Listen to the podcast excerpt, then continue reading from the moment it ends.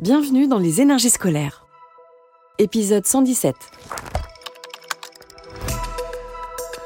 Extra classe.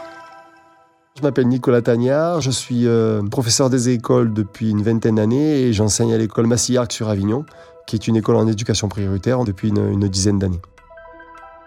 L'école, on en parle beaucoup. Mais est-ce qu'on l'écoute vraiment? Les énergies scolaires. Je suis actuellement dans une classe de CE1 dédoublée, c'est-à-dire que je n'ai que 12 élèves et je suis en conseillement avec ma collègue Flavie, donc, ce qui veut dire qu'en fait, nous avons deux classes de 12 dans une seule salle de classe.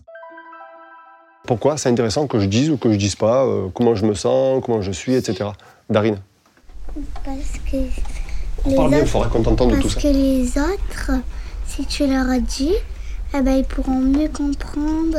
Ah, c'est-à-dire que c'est, c'est pas forcément intéressant pour toi, c'est intéressant pour les autres.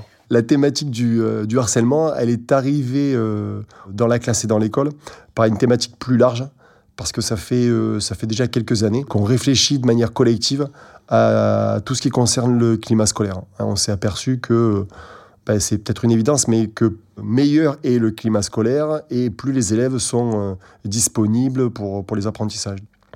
Notre directrice est impliquée dans le projet phare et elle est référente. Le projet phare, c'est le programme de lutte contre le harcèlement à l'école.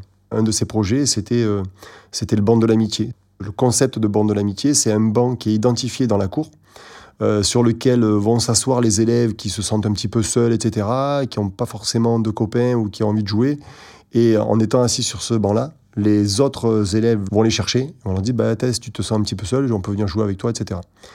Et euh, donc, pour qu'ils soient identifiés par rapport au banc euh, lambda, en fait, euh, marron, comme tous les autres bancs, on a, fait un petit projet et chaque classe devait penser et élaborer un banc avec une décoration, peinture, tout un lexique, etc. sur le, harcèlement. Donc, on avait fait des petites maquettes hein, en, en cagette en, bois. Et du coup, les bancs ont été exposés ensuite dans l'école et tout le monde a voté. Et donc, du coup, il y a un banc qui est ressorti du lot, qui était très, très bien fait, très clair, avec un message euh, à la fois positif et très compréhensible par, tout le monde. Du coup, maintenant, ce banc est dans l'école. Ça a servi un petit peu de. pas d'étendard, mais du coup, ça a permis de rayonner au-delà de l'école. Le- la mairie a trouvé ça intéressant. Et cette année, par exemple, pour la journée euh, de lutte contre le harcèlement, ils sont venus euh, chercher le banc de l'école. Donc, ils ont démonté le banc. Il a été exposé à la mairie. Et du coup, c'était une espèce de petit modèle comme ça pour montrer ce qui se passait dans les, dans les écoles, présenter le concept du, euh, du banc. Mais l'idée, c'est de prendre tous les bancs qui ont été faits mais qui n'ont pas été euh, réalisés euh, dans notre cours pour que ces bancs-là soient réalisés en grandeur nature et soient installés dans différents parcs de, de la ville d'Avignon. Donc là encore, quand on a dit ça aux élèves, c'était youpi, et ça contribue là aussi à la fois au rayonnement de l'école et à mettre en évidence voilà, euh, des, des projets de ce type qui peuvent être euh, très positifs justement pour le climat scolaire.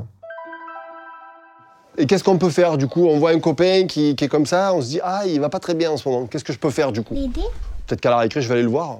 Ça va, peut-être tu veux jouer avec nous euh, Et euh, peut-être je vais me dire, je vais faire- essayer de faire quelque chose pour que ça aille un peu mieux. Ça fait trois ans qu'on participe au concours non harcèlement. Et donc l'année dernière, on a, on a gagné le, le concours dans la catégorie euh, vidéo euh, pour, pour les écoles primaires. On a gagné d'abord le concours euh, départemental, après on a gagné le concours académique et du coup on a gagné le concours national.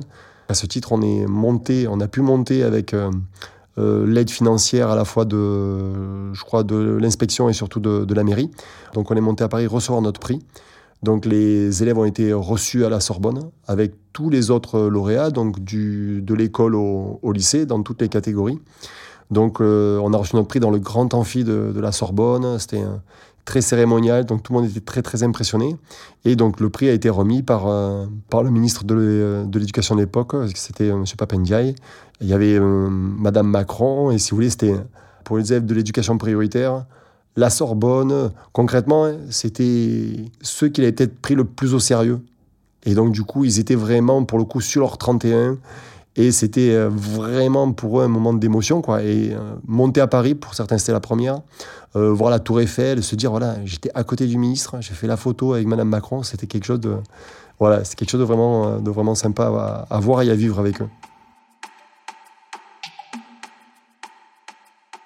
Pour des élèves de, de CE1, je pense qu'il y a deux, deux niveaux de, d'apprentissage. Le premier, c'est tous les, savoir-être de l'école, c'est-à-dire apprendre à vivre ensemble. Donc on réfléchit sur voilà, qu'est-ce que ça veut dire harceler quelqu'un, qu'est-ce que ça implique sur tout le travail sur les émotions, etc. Donc c'est quelque chose qui est vraiment centré, on va dire, sur euh, les apprentissages en éducation morale et civique. Et puis au-delà de ça, il y a toute la méthode pour faire ce travail-là, c'est-à-dire euh, euh, apprendre à réfléchir, apprendre à débattre, apprendre à discuter, accepter la parole de l'autre, formuler ses phrases. Hein. Souvent, hein, les, conflits de cours, les conflits de, cantine, etc., ben, au moment où ça remonte, ben, nous, notre travail, c'est justement de faire référence au travail qu'on a fait en MC, aux mots qu'on a mis sur ces notions-là, et dire, ben, ben Là, quand même, ça fait euh, trois jours qu'à la cantine, euh, t'arrêtes pas de l'embêter, etc. C'est tout le temps la même chose. Est-ce que est-ce que c'est pas un petit peu euh, du harcèlement?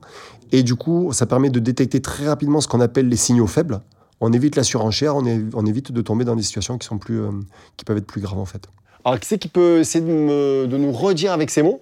Où on avait travaillé sur l'empathie C'est un exercice qu'on avait fait dehors.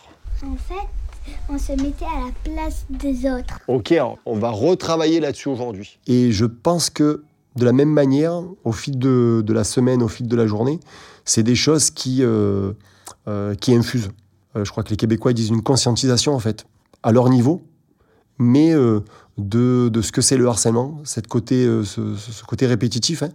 on a commencé un petit peu à travailler sur, sur l'empathie, notamment, et dire, ah oui, si je me mets à sa place, c'est vrai que... Hein, alors, à leur niveau, mais je pense qu'il y a une espèce de prise de conscience comme ça de, euh, de leur comportement et des conséquences de leur comportement.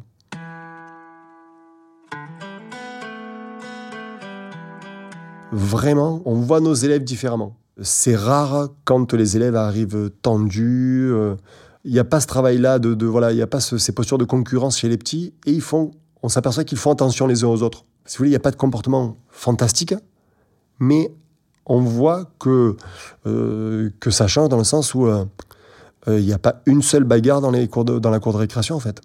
Euh, j'ai pas souvenir d'avoir traité euh, autre chose que un conflit du style ben, il n'est pas mon copain, il veut plus jouer avec moi. Mais de bagarre, dans mon travail, ben, je dirais juste que ça l'apaise. Concrètement, de se dire je vais surveiller la cour de récréation, je vais être avec mes élèves, et je sais que je vais pas avoir à gérer de situations euh, qui vont être extrêmement compliquées.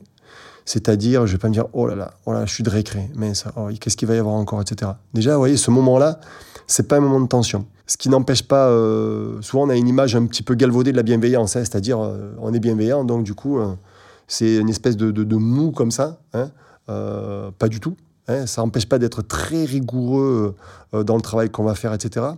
Et je dirais, c'est justement euh, cet apaisement qui permet du coup de pouvoir être très rigoureux et très exigeant avec nos élèves sans que ça soit une source de tension. Et je dirais, dans cette idée de, réflexion collective, de travail avec, euh, les collègues, euh, ben c'est aussi très apaisé en fait.